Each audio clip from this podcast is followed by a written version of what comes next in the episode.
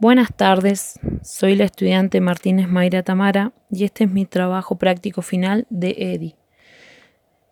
EDI, Espacio de Definición Institucional, Lectura e Imagen, es un taller dictado por la profesora Clementina Crisoliti en primer año de Tronco Común, en el Instituto Superior de Formación Docente número 13 en la ciudad de Zapala. Para comenzar, voy a definir lo que es una imagen. ¿Cuál es el significado de imagen? Según la Real Academia Española, es una representación visual que manifiesta la apariencia visual de un objeto real o imaginario. Aunque el término suele entenderse como sinónimo de representación visual, también se aplica como extensión para otros tipos de percepción, como imágenes auditivas, olfativas, táctiles, etc.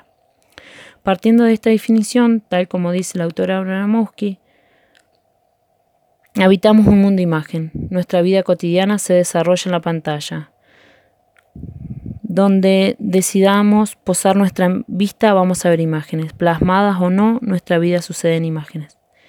Dicho esto, en el presente trabajo elegí una imagen de la dictadura en Argentina entre 1976 y 1983 el 24 de marzo de 2006, al conmemorarse 30 años del golpe militar, se expone una muestra de imágenes. La muestra es fruto de un trabajo de investigación de Pablo Cerolini y Alejandro Reynoso. Son imágenes que nunca habían sido publicadas por censura. En la imagen se puede ver en primer plano que hay un joven que está en la calle, está arrodillado eh, sobre una pared y a su lado, parado, hay un militar que lo está apuntando con un arma. Esta, mm, esta imagen la elegí sobre muchas porque fue la que más me llamó la atención. Esta da cuenta de que es un contexto diferente al actual. Nos da la posibilidad de poder imaginarnos cómo fue o por un momento transportarnos imaginariamente a la época.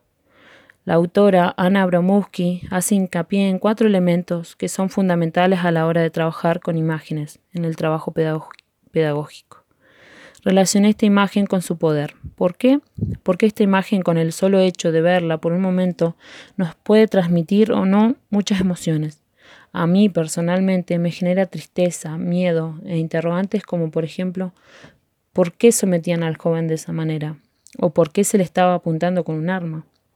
Preguntas que no podrían responder ya que lo visible es solo la imagen que acá muestro y las invisibilidades varían depende de quien la vea.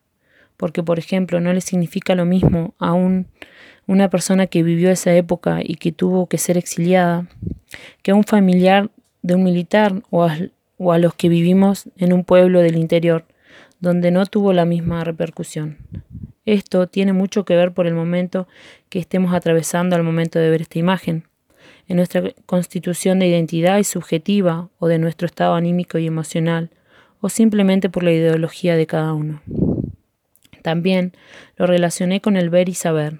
Esta imagen cuestiona nuestros saberes y los desestabiliza. Esta me aporta mucha información con el solo hecho de verla. Nos hace querer investigar más a fondo. Da cuenta de lo que se vivía en ese momento, de quién tenía el poder